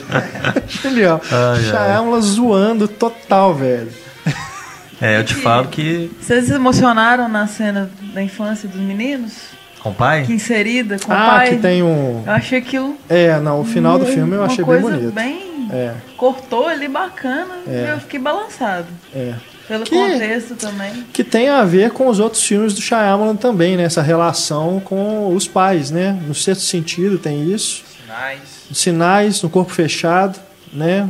É um, um filme que, que se enquadra dentro do, do- dos temas né, recorrentes na carreira do, do Shyamalan. Você não lembrou dos outros, porque realmente os outros não valem a pena serem lembrados, né? Não, Não lembrou do Will Marcelo, Smith, né? Marcelo, Esquece aquele filho do Smith, pelo amor de Deus. também é um filme de relação paterna. Aham, uma porqueira. Eu achei criativo também a escolha da faixa etária pra terror. Porque geralmente, geralmente, não todos, são jovenzinhos ali, tem alguma coisa a ver com sexo, que vai vir um adulto é, assassino e tal. Ali é a faixa etária improvável, são crianças e velhos fazendo filme de terror. Isso ficou bem bacana, bem inusitado. O local, né, casa dos avós, sim. E, e aí também entra essa questão não só do medo do desconhecido que o Antônio falou, mas do medo de que as crianças, os adolescentes também têm em relação ao envelhecimento, né? Ainda mais que os personagens não conhecem os avós pessoalmente ainda, então fica naquele naquele limbo de quem são essas pessoas e e o medo que a idade vai trazer as os problemas, as doenças que acabam se manifestando depois no filme. Né? É, ficar gaga, alguma coisa do tipo também, atitudes estranhas, né? E a, e a tensão que vem de fora, é, a tensão vem de fora, mas ela também é criada no interior do plano, né? E isso, o gênero do found footage, possibilita muita coisa. A gente vê muita coisa que os personagens não veem, né? A câmera ali quase como um terceiro personagem, né? Sim. Por exemplo, quando a... Tem aquela cena do, do forno, né? Que a menina tá no forno, né? Maria total, né? É, meio João Maria. E a câmera tá, tipo, afastada, né? A gente É. tá vendo ela pedir pra menina entrar no forno. E só a gente vê ela meio que puxando o pano, assim, com raiva, né? São pequenos detalhes, pequenas informações que ele dá só pra gente, assim. É engraçado que teve alguns momentos que eu fiquei na dúvida se era a câmera dela ou se era a câmera do Shyamalan, que era um ponto de vista de enquadramento do diretor mesmo, né? Do narrador-diretor, não do narrador-personagem. Mas na maioria das vezes a gente percebe que realmente ela posicionou a câmera em algum lugar. Né? E tem, tem alguns enquadramentos também que eu acho muito bacanas quando ela está conversando. Eles estão conversando com a mãe, né, através do Skype. Que aí você tem a câmera enquadrando uma outra câmera, que tem uma outra câmera dentro da tela. Cria uma, um diálogo né, de câmeras muito interessante. E também algo que eu acho que sempre assim, me, me incomoda em filmes que tem metalinguagem é quando a câmera tá virada pra gente, filmando a própria câmera, sabe? E tem vários momentos nesse filme que acontece isso. Então dá uma coisa meio incômoda, assim, de ter uma câmera virada para você, sendo que você tá vendo um filme. É algo estranho e que no gênero de suspense, né, num filme como esse, dá um, um clima ainda mais perturbador. É, teve aquele ponto também em relação a isso que a, o, a câmera do computador foi danificada, né? É. E aí a gente sabe, eles estão vendo a mãe, mas a mãe não consegue ver eles, então dá aquele nervoso, assim, né? O que, que não foi visto também. Tipo, ela tá conversando com a mãe, mas a mãe, cadê vocês? Eu não tô vendo vocês. É, É. outro suspense que tá acontecendo com meus filhos. É. Então, altas sacadas bem pontuais e bem E- legais. Tem o plot twist, não podia faltar no Uau. filme do Shyamalan, o plot twist. É, eu confe- confesso que é um ponto assim que eu diria que negativo, porque eu meio que já saquei ali nos 30 minutos iniciais. Com, é, com 10 minutos, né? É, é fácil de sacar, mas assim, é aquele tipo de coisa que não interfere assim você gostar ou não do filme, né? Você continua acompanhando e tal, mas eu acho que o que entregou, pelo menos pra mim, não sei, o Marcelo, foi aquelas visitas que aconteciam de tarde, saca? E que nunca tinham, os avós nunca estavam em casa, né? Aquelas duas visitas, o cara lá do hospital e aquela outra moça. Aí eu meio que já saquei assim, mas a gente continua acompanhando. Ah, desde o início eu pensei, uai, o, a mãe brigou com os pais, ok. Um tava preocupado com o outro, o outro era rebelde, ok. Não tem nenhum vilão, não tem nenhum herói, né? Coisas de, da vida, de pós-adolescente que se apaixonou por um cara mais velho e tal, saiu de casa. Então eu não pensei em momento algum que os pais dela de fato seriam dois velhinhos loucos, que teriam, né, ficado dementes ou qualquer coisa desse tipo. Então desde o início eu já pensei, não, esses dois não são os avós deles de, de jeito nenhum. E de duas uma, ou eles estão sequestrando os meninos na estação e os avós de verdade vão aparecer depois, ou os avós já estão mortos, né? Não imaginei que fosse estar apodrecendo dentro de casa, mas ou os avós já estão mortos em algum lugar e os dois vão se passar ali pelos avós para fazer alguma coisa, que em momento algum fica claro. Eles estão querendo o que com as crianças? Por que, que eles estão se passando pelos avós? Só para ninguém investigar o sumiço dos avós? Eles estão preocupados com isso? Você também sabia que o Bruce Willis estava morto? Não, não sabia. Bruce Você Willis eu não sabia. desde o início. Inclusive, Sexto Sentido é um filme fantástico. Cor- Corpo Fechado é um filme tão fantástico quanto o Sexto Sentido. É eu adoro melhor. os dois, ou até melhor. A Vila, que muita gente mete o pau, Muito eu gosto bom. bastante. Sinais eu gosto bastante. Então eu não sou um hater. Eu gosto muito desses filmes todos. Mas a partir da Dama na Água, realmente ficou difícil de, de defender o cara. Nossa senhora. Mas eu fui pega de surpresa com essa reviravolta. Eu, eu não tinha pensado nisso. Eu só Eu tava também não. pensando no sentido de que é, não ia ser nenhuma explicação sobrenatural, porque tudo até então tinha sido explicado de uma maneira muito lógica.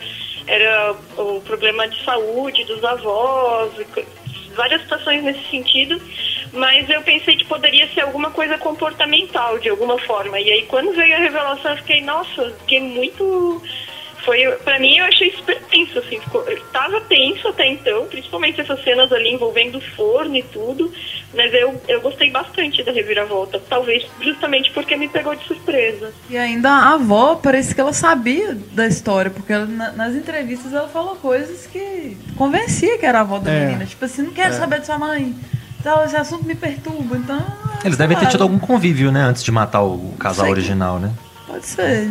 E, inclusive, eu vou mais longe ainda, né, defendendo a minha posição de não hater, que eu não achei esse filme uma tristeza completa, igual eu achei A Dama na Água, Depois da Terra, do Happening lá, aqueles trem todos. Eu achei algumas coisas interessantes, sim. Eu acho que, assim, a postura dos personagens, principalmente dos dois meninos, é uma postura que é adequada com a idade e que é uma postura de pessoas razoavelmente inteligentes. Coisa que eu fico puto quando eu assisto um filme que o personagem é um estúpido apenas pro roteiro poder seguir. E não é o caso. É. Então eu acho que eles, eles têm algumas posições, eles tomam algumas atitudes que são condizentes com a idade que outra pessoa no lugar tomaria também. Então tem sim algumas coisas bacanas. A atuação do casal de velhinho eu achei bem interessante. Apesar de eu não conseguir entrar ali, não conseguir comprar a ideia de que aquela velhinha fica correndo pelada doida pela casa, esse tipo de coisa. Diabo de doença é essa que eles têm, que, que eles têm esse comportamento. Que uma é louca completa, o outro defende a É que coberta eles são humanos. né? então tem muita coisa que me tirou do filme. Alguma coisa ou outra eu achei bacana. Essa, essas questões todas de enquadramento, de metalinguagem que vocês estão mencionando. Muitas dessas coisas, não vou dizer todas nem nada, a maioria, a maioria eu nem reparei, mas algumas sim me chamaram a atenção. Eu achei alguns enquadramentos bem classudos, assim, bem bonitos e tal. Só que ao mesmo tempo eu ficava pensando, tá, é uma menina de 15 anos que tá fazendo esse enquadramento. E isso, para mim, simplesmente não funcionou de forma alguma. Então, ao mesmo tempo que tem coisas boas, eu acho que as coisas ruins ultrapassam um pouquinho. Na hora de tirar uma média no final ali, o filme sai perdendo. Acho que você levou a sério demais o filme. Ah, É, e é o Shyamalan não se levando a sério. Ah, tá. Então a gente tava precisando disso há muito tempo, né? E a gente tá tão acostumado a ver ele se levando a sério. Tanto, né, como salvador da humanidade na Dama na Água, né? Como o cara. Gente, isso eu acho uma bobagem, cara, esses comentários que as pessoas fazem que ele é ególatra, que ele... Megalomaníaco. Ah, megalomaníaco. Tá escrito lá no pipoqueiro, inclusive. Bicho. Megalomaníaco.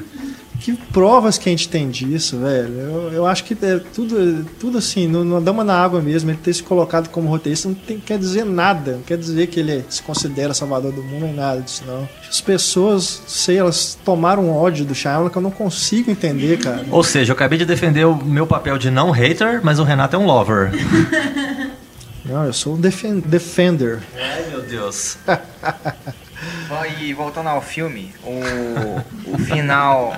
O final vocês acharam meio melancólico, melodramático. Eu achei melancólico. Eu queria algo um pouco mais seco e tal, mais, né, direto assim, mas eu entendo que é uma característica do próprio diretor, É, né? sim, ele, ele fez sim. isso em Sinais, em outros filmes, Sexto né, de que ele associa, né, os traumas dos É. meninos justamente pra derrotar os vilões ali, né? Que aí ela- o negócio dela olhar pro espelho e dele lá É. no jogo de futebol. É, não, o final eu achei bem em sexto sentido, assim, de, de ter uma coisa mais sentimental mesmo. É. né? Mas de- logo a depois questão- vem aquela cena do menino cantando rap que. É, e vem a inserção da trilha sonora também, né, que a gente É. citou, que é algo interessante, porque é a primeira vez que ele meio que rompe com o found footage, né, que Sim, aí é, sim. não é uma filmagem encontrada, é realmente vira o documentário dela, né, com a trilha sonora É e verdade. tal. É, eu achei um final condizente com o resto do filme.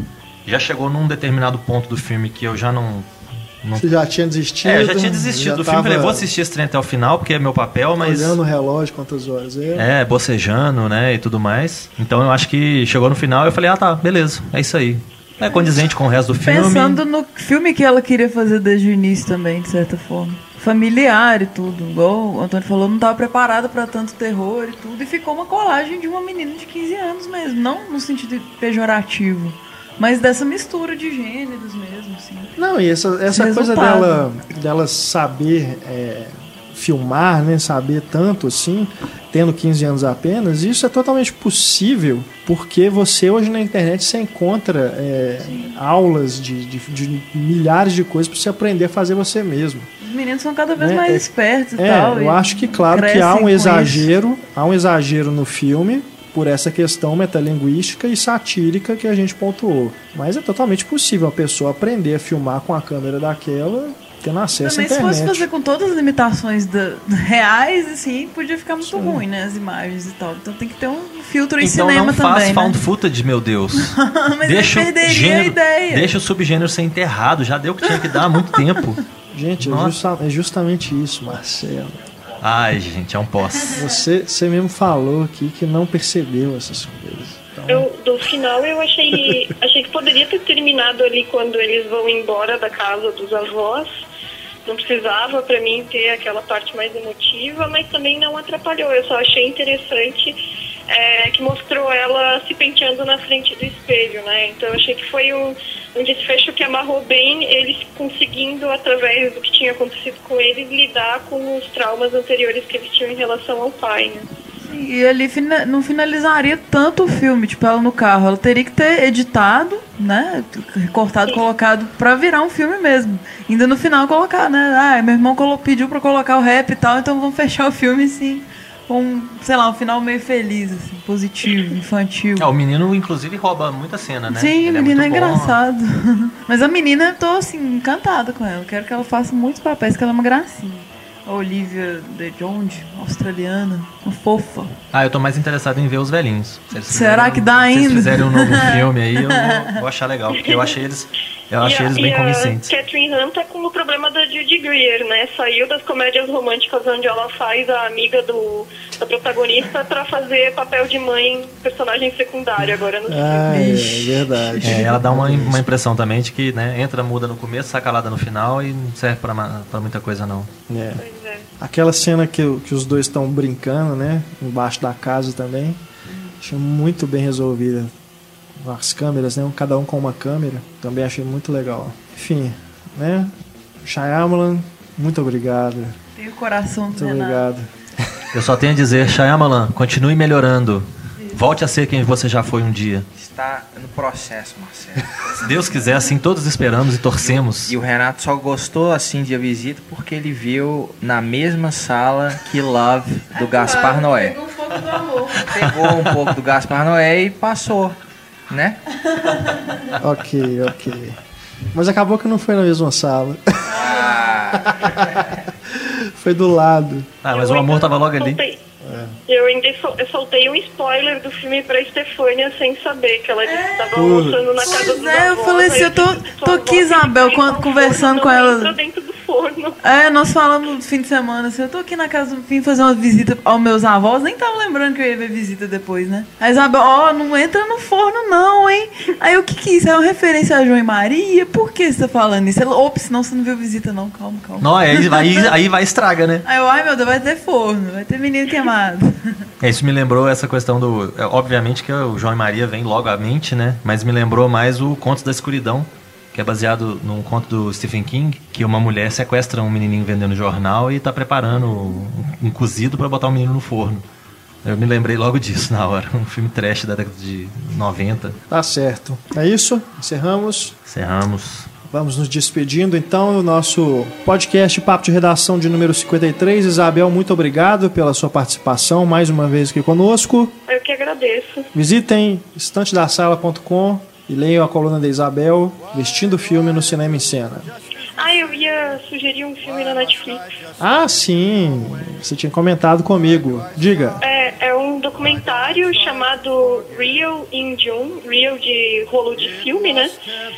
In June é, é uma expressão para indígena americano, é dirigido, co-dirigido por um é, cineasta indígena também, Neil Diamond, junto com Catherine Bainbridge, e é um documentário que fala justamente sobre a representação dos povos indígenas no cinema hollywoodiano. Então ele sai da comunidade onde ele mora, no norte do Canadá, e, vai, e é- vai funcionando como um road movie, assim, ele vai passando por diversas é, reservas indígenas e, e pegando assim a questão de como eles são representados dentro de determinados estereótipos, o místico, o guerreiro, estoico, é, o, o cavaleiro, etc., né? E vai desconstruindo e discutindo com lideranças indígenas sobre essa questão de o que ficou de legado da imagem, principalmente vinda dos westerns, do- do- dos povos indígenas, para a população em geral e para os próprios jovens indígenas hoje em dia, como eles se enxergam nesses filmes. É bem interessante. Legal, bacana. É importante a gente né, dar essas dicas aqui, porque é tanta coisa que entra no catálogo do Netflix que você pode até se perder. Né? E ainda tem não- aquele esquema de você viu isso, então veja isso aqui também que é bom. Aí ele vai te Exatamente. indi- indicando coisas, quando você vê, você tá ligando uma coisa na outra e você não sai do Netflix nunca É, mais. e um filme como esse acaba passando totalmente batido, porque ele não vai estar em destaque em lugar nenhum, a não ser que você fique vendo só documentários, né? É, Mas é complicado. Legal, bacana a sua dica, Isabel. Muito obrigado. obrigada. Marcelo Seabra, Muito obrigado a todos. Fica aí a recomendação de ler o Pipoqueiro. Visitem o pipoqueiro.wordpress.com. tem a visita no Pipoqueiro?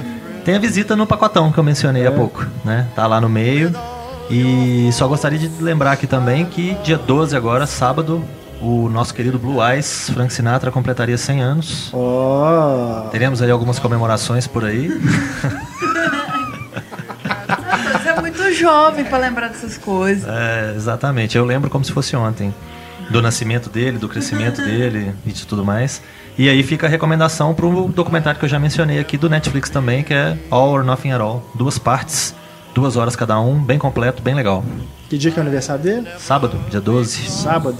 100 anos de Frank Sinatra. Saudoso. Saudoso. Ó, Saudoso Frank Sinatra. Eu ia escolher outra música pro encerramento, mas agora eu vou escolher uma do Frank Sinatra. Isso. Pelo menos na voz do Frank Sinatra. faça isso, Renato. Faça esse grande favor aos nossos ouvintes. Que tal aquela que tem uma toca em uma das, das cenas mais emblemáticas de Harry e Sally, feitos um para o outro. It had to be you. Com o Sinatra? Com Fantástico. Sinatra. Né, na voz de Sinatra. É, no filme é com Harry Connick Jr., né? Não, ele ele canta, né? Mas nessa, na hora da cena é o Sinatra, É o Sinatra. que canta. Depois, acho que nos créditos é o. É, é o falando de Sinatra e cinema, né? Someone to Watch Over Me, né? Aquele filme da Tom Berenger, Mimi É, Rogers. sim, sim. Tem, né? Não, tem vários filmes, várias músicas. Então fiquem aí, um clima romântico nesse final de podcast. Muito boa escolha. vocês. Um grande abraço. Voltamos na próxima semana. Que a força esteja com vocês. Ó, Vem aí mais um especial Star Wars no nosso podcast Cinema e Cena. Antônio, Stefânia, Valeu. um grande abraço, até mais. Tchau. For nobody else gave me a thrill. With all your faults, I love you. It had to be you, wonderful you. It had to be you.